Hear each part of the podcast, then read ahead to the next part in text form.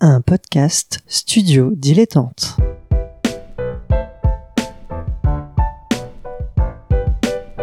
Donc ce que vous proposez comme d'habitude, c'est de la poudre de perlimpin. La République, c'est moi Et je ne me laisserai jamais entraîner par un opportuniste dans cette voie-là.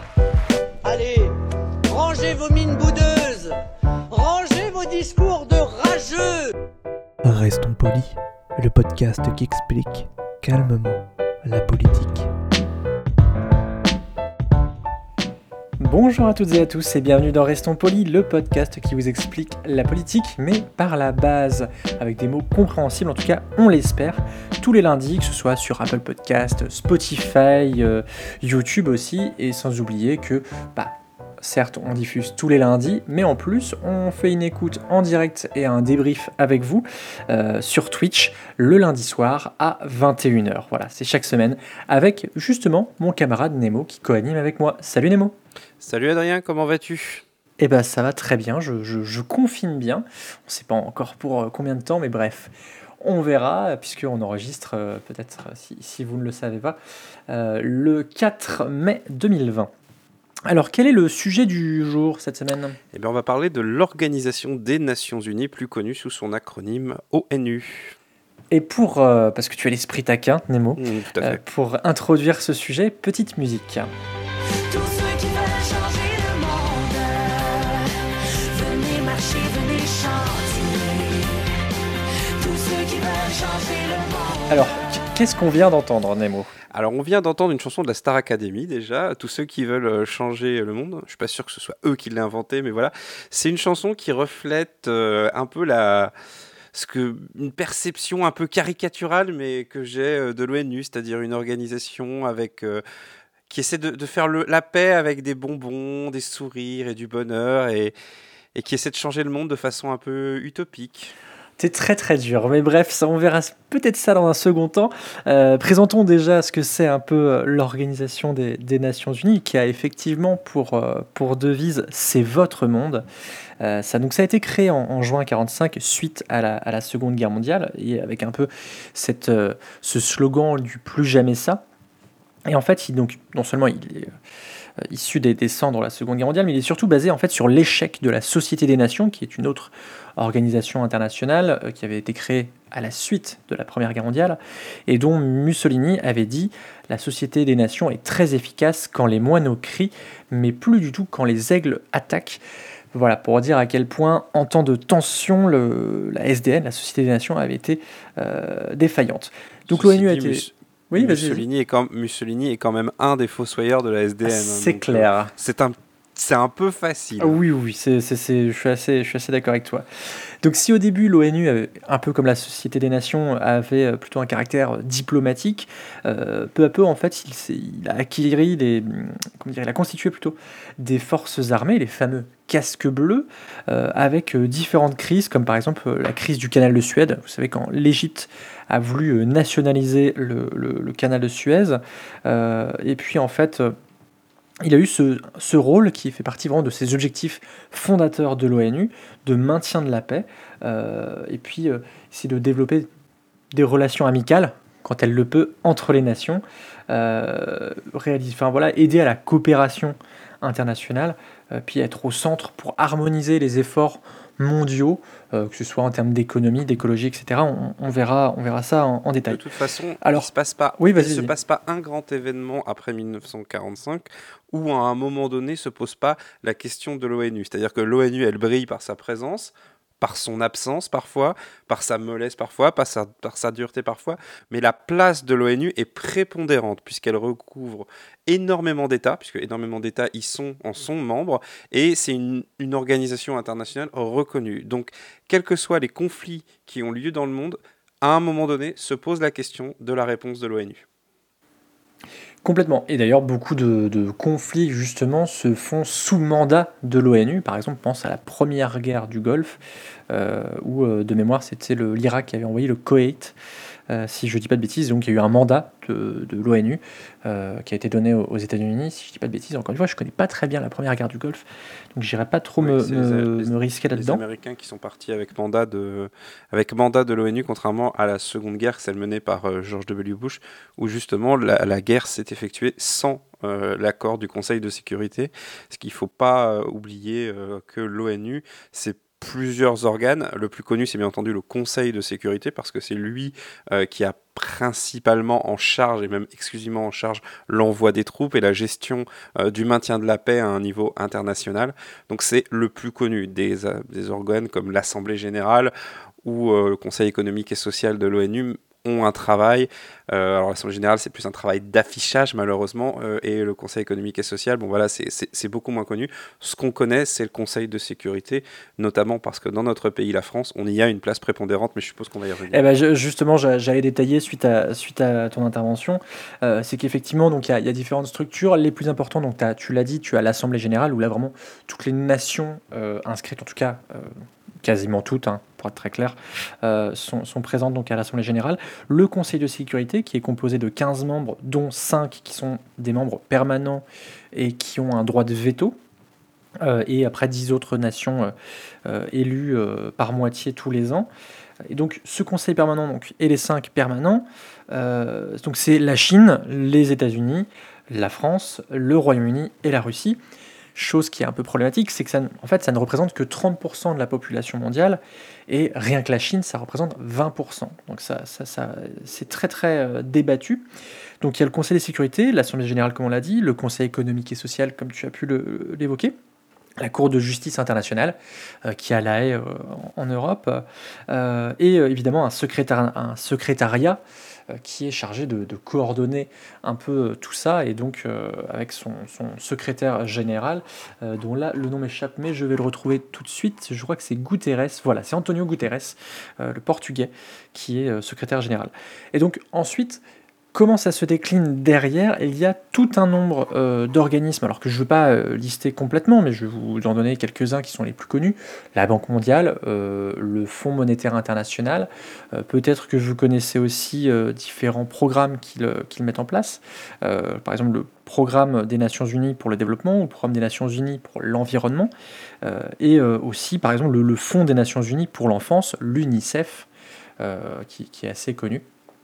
Euh, donc voilà, ça se décline vraiment en plein de, de pistes comme ça pour essayer de coordonner, de, de faire des actions communes euh, et de financer parfois euh, des, des États dans, dans des actions.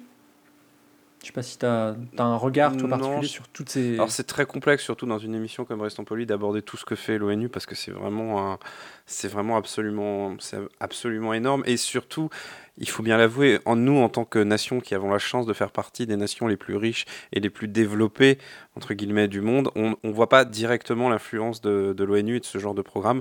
Par contre, euh, dans des pays plus pauvres ou beaucoup plus en difficulté, bien entendu, l'apport de l'ONU est fondamental et euh, notamment les budgets dont dispose l'ONU pour faire des programmes euh, d'assistance à, à l'hu- à l'humanité tout simplement, ça fait partie véritablement ben, des, des, comment dirais-je, des grandes actions internationales euh, euh, dont, la- dont le côté positif est incontestable. Euh, voilà, c'est- voilà, c'est des choses euh, dont on se rend assez peu compte, je pense, euh, vu de France.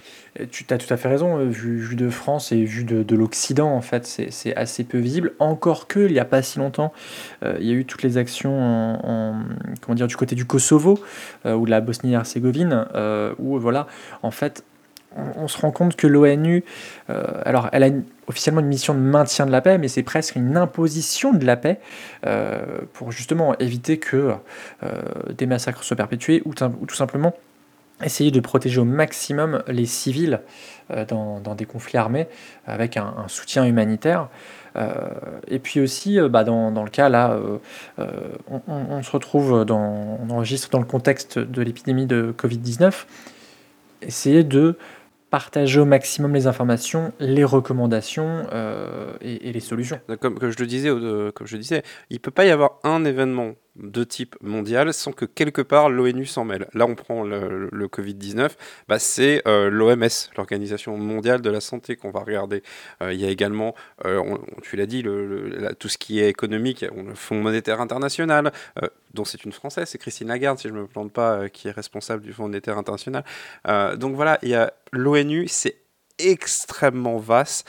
Et il vous faudrait, enfin, j'aime pas trop faire ça, mais allez vous regarder la, page Wikipédia de l'ONU parce que on va se planter, on va en oublier quelques-uns et généralement un long texte, un long schéma sur ce genre de sujet vaut bien mieux qu'un long discours. Oui, je mettrai la, page Wikipédia en, description et je rajouterai aussi une, émission que j'écoutais juste avant d'enregistrer euh, de France Culture. Euh, alors, elle a, quelques années, mais elle est encore d'actualité, vous allez comprendre pourquoi. euh, qui est donc Affaires étrangères, qui était présentée par Christine Ockrent euh, et donc qui a pour titre À quoi sert l'ONU? Et en fait, ce qui est intéressant, c'est que dès cette émission de 2015, on remarque des choses qu'on observe actuellement, à savoir une sorte de d'immobilisme de l'ONU euh, dû à des membres permanents. Euh, je ne sais pas si tu veux en Ouais, on raconter peut- plus, euh, Nemo. On est clairement sur un déclin euh, aujourd'hui de l'influence de l'ONU parce que l'ONU, ça marche si on a affaire à des hommes de bonne volonté. De toute façon, le, le Conseil de sécurité, comme on, on l'a dit, il y a cinq membres permanents, donc la France, les États-Unis, la Chine, la Russie et j'oubliais le, Le Royaume-Uni. le Royaume-Uni. Chacun de ces membres peut dire stop, veto, on ne fait rien. À, n'importe quel moment, sans, sans, sans- contexte, sans limite, etc. À partir de ce moment-là, vous avez ça, ça veut dire que ces cinq puissances, si elles ne sont pas dirigées par des personnes de bonne volonté, en gros, peuvent faire ce qu'elles veulent. Aujourd'hui, personne ne peut empêcher, et je vais prendre un exemple, voilà, la France par exemple, si demain la France décide d'aller dans un conflit, l'ONU peut pas l'arrêter, le Conseil de sécurité peut pas l'arrêter, puisque la France peut mettre, tout peut mettre veto à tout ce qu'elle veut, en fait. Euh, c'est pareil avec la Chine, c'est pareil avec les États-Unis, et on est véritablement bah, sur une politique du Conseil de sécurité qui est, euh, euh, dépendante de la bonne volonté de ces cinq puissances. D'autant plus que ces cinq puissances, à la fois, sont dans des politiques qui sont de plus en plus nationalistes. hein. L'arrivée de Trump aux États-Unis, euh, la Chine qui est un peu un- une sorte de puissance conquérante, donc qui est, et qui est très euh, attachée à sa propre souveraineté. Euh, la Russie, j'en parle pas. On sait tous que c'est un régime autoritaire. Et et d'autant plus que l'Afrique n'est pas représentée dans ces, dans ces, dans ces cinq-là. Euh, des puissances un peu, genre le Japon, par exemple, qui est une puissance commerciale, n'est pas représentée. Les autres membres sont élus pour une durée de deux ans, renouvelés. Donc voilà, c'est véritablement une institution qui est sur le déclin parce que euh, bah, le monde et les politiques internationales des, des nations sont de plus en plus tournées euh, vers le, le nationalisme et de moins en moins vers la coopération internationale. Donc l'ONU ne peut rien sans la bonne volonté de ses membres. c'est une des difficultés, effectivement, et c'est pas nouveau, euh, parce que c'est vrai que là, on, on voit bien, euh, que ce soit sur des cas comme par exemple la Syrie, que le, le- le fait d'avoir des, des acteurs comme euh, les États-Unis, la Chine La Russie, euh, et la. Russie, euh, voilà, c'était effectivement, c'est là où je voulais en venir, qu'il y, a des- il y a des enjeux très très forts et qui fait que l'ONU ne peut pas se saisir de dossiers aussi stratégiques que, que la Syrie. Mais ce sont des choses en fait qu'on a déjà rencontrées avec bah, tout simplement la guerre froide, euh, quand la Russie était encore le, le bloc de l'URSS. Alors à la fois c'est une limite, mais c'est aussi une nécessité parce que aujourd'hui, euh, qui ferait de la géopolitique, enfin une politique internationale, sans la Chine, sans les États-Unis, euh, sans, la, sans la Russie, sans ces cinq, enfin sans ces, sans ces puissances euh, tout simplement. Mais est-ce que aujourd'hui la- les puissances de l'après-guerre, de l'après-seconde guerre mondiale, le rapport est toujours le même Est-ce que finalement le monde n'a pas trop changé pour rester figé dans ce même Conseil de sécurité? La question se pose. Et d'ailleurs, des réformes du Conseil de sécurité ont été tentées, mais euh, comme bah, on a cinq membres qui ont un droit de veto, ça va être très très très très compliqué de négocier quoi que ce soit. Je rappelle qu'au niveau de la France, par exemple, il avait été question à un moment donné de dire bah écoutez, le droit de veto euh, de la France euh, à l'ONU, on va le transférer à l'Union européenne. Il suffit de voir la levée de bouclier que ça avait provoqué en, que ça avait provoqué en France, hein, ce, genre, ce genre de suggestion, de, de proposition. Donc, Voilà, c'est quelque chose qui est assez figé. On a parlé de la SDN et de son échec, mais l'ONU n'est pas non plus... euh, peut euh, échouer également, co- comme, je disais, si à un moment donné les États-Unis et la Chine décident euh, d'engager véritablement une guerre, qu'elle soit commerciale ou, physique ou sur le terrain ou d'influence, l'ONU ne pourra rien pour ça. C'est un lieu de discussion, mais si les belligérants ne veulent pas discuter, l'ONU elle va rester un peu bloquée. Et euh, aujourd'hui, il y a une vraie question de ce qui va se passer dans la relation euh, de l'ONU aux États-Unis si Donald Trump est, réélu en novembre. Parce que Donald Trump est clairement un président américain peu coopératif avec euh, l'ONU et ça reste un président dont les politiques sont essentiellement tournées vers les États-Unis d'abord et la coopération internationale, c'est beaucoup moins son truc. Hmm. Effectivement, un des, points qui est avancé dans, l'émission que je vous mettrai en lien, euh, qui est sur France Culture, c'est la, sous-dotation financière euh, de, l'ONU. Mais en fait, moi, en, me renseignant sur, euh, l'ONU, quelque chose que, je me dis, c'est que est-ce que on n'est pas trop dur avec l'ONU? Pourquoi? Parce que quand elle réussit, ça ne se voit pas. Mm. C'est le Ouais. principe de la paix. C'est qu'une guerre, c'est visible, effectivement, quand, ma- malheureusement, que ce soit euh, des, des- des échecs euh, euh, terribles, comme par exemple euh, ne pas avoir empêché le génocide au, au Rwanda, euh, euh, comment dire, de ne pas protéger les, les enclaves musulmanes en Bosnie-Herzégovine. Effectivement, ça se voit, mais si tout s'était bien passé, on ne l'aurait pas retenu. Et puis surtout, en fait, l'ONU ne dispose pas de moyens d'être équitable. Si demain il se passe quelque chose, je vais donner une ville au hasard. hein. Si par exemple demain l'ONU intervient parce qu'il se passe un massacre à Jakarta, que bon, le Conseil de sécurité se réunit, on décide de prendre des mesures, les casques bleus sont déployés, la situation se calme. Bah, les autorités de Jakarta vont dire, euh, ok, euh, qui elles vont défendre leur propre, leur propre point de vue, vont dire, ok, pourquoi vous vous intervenez maintenant alors que quand c'est les États-Unis, vous faites rien, quand c'est la Chine, vous faites rien, quand c'est la Russie en Syrie, vous faites rien. Et c'est des questions légitimes. Et tout- toute la question va être jusqu'où va la bonne volonté des, bonne volonté des nations et la volonté de discuter. Les Nations Unies, c'est un vaccin. C'est-à-dire que quand il ne se passe rien, comme tu l'as dit, c'est que c'est réussi. Quand c'est la paix, quand les gens vont bien, bah, c'est que tout l'ONU a plus ou moins géré. Quand il y a la guerre, eh ben c'est malheureusement l'ONU fait souvent ce qu'elle peut quoi. Enfin, c'est une autorité de discussion, certes d'action, mais dans un cadre très limité. Donc euh, voilà, les responsabilités de l'ONU, euh, ben, c'est en quelque sorte l'addition des responsabilités des nations également. Mhm. On, on arrive euh, au, au- au temps imparti, donc comme vous l'avez vu, c'est un dossier qui est extrêmement compliqué. Si je peux donner euh, un- qu'on- juste un dernier petit élément, euh, l'ONU souffre aussi de quelque chose, c'est qu'elle n'est plus vraiment représentée. Depuis Kofi Annan, il n'y a aucune personnalité internationale qui a véritablement représenté cette utopie et euh, ce rêve de paix internationale. C'est vrai. Alors même si pour le coup Antonio Guterres est, est quelqu'un qu'on voit de plus en plus. euh, après effectivement il n'a peut-être pas l'aura de- qu'a eu euh, Kofi Annan qui donc a été prix Nobel de la paix de mémoire. hein, oui, euh, voilà, Kofi l'ONU manque d'une incarnation populaire internationale. Que, comme peut l'être, par exemple, une personnalité comme le pape. Dans, dans beaucoup de nations, le pape vrai, reste- Non, mais c'est c'est- basique, mais le qu'on soit euh, chrétien ou pas, religieux ou pas, le pape reste une autorité euh, morale certaine, qu'on la respecte ou pas. Elle est connue, ce que n'a pas l'ONU. Il manque d'incarnation. Mm, mm, Ouais, c'est- c'est c'est vrai. Après, bon, euh, il y, a, il y a des choses qui, se déroulent euh, parfois avec un bilan contrasté. Je pense par exemple à la, COP 21, puisqu'en fait, les COP sont des conventions cadres des Nations Unies euh, sur le changement climatique. Et mine de rien, alors certes, les États-Unis ont, fait qu'à leur tête, pour rester poli, euh, et, euh, sont sortis de l'accord de, Paris, mais tout de même, euh, c'était la première fois qu'on voyait autant de pays euh, se, se mobiliser pour, euh, enfin, contre le réchauffement climatique. Et, et voilà, c'est des choses qui- qu'il faut avoir en tête et euh, qui nous permettent de nous forger une opinion sur l'ONU. Tu voulais peut-être apporter un dernier mot et après on va devoir conclure? Non, je, non, non, ça ira pas. Ok, bon bah merci beaucoup Nemo. Merci de rien. On te retrouve donc Canapé Game, les Pyrénées et à gauche tout évidemment. Voilà, et toi, on te retrouve dans Ludologie. On se retrouve, nous, tous les lundis à 21h sur Twitch. Voilà pour une écoute en direct et vos commentaires. Donc voilà, n'hésitez pas à venir nombreux et nombreuses. Donc c'est euh, comme, comme tu le disais, tous les lundis. Euh, et puis, bah, en attendant, on remercie évidemment Suzy Q pour le générique. Et on se retrouve donc la semaine prochaine concernant le podcast.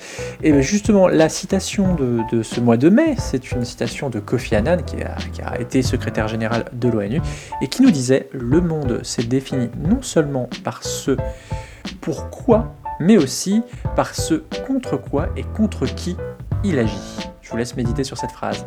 À la semaine prochaine.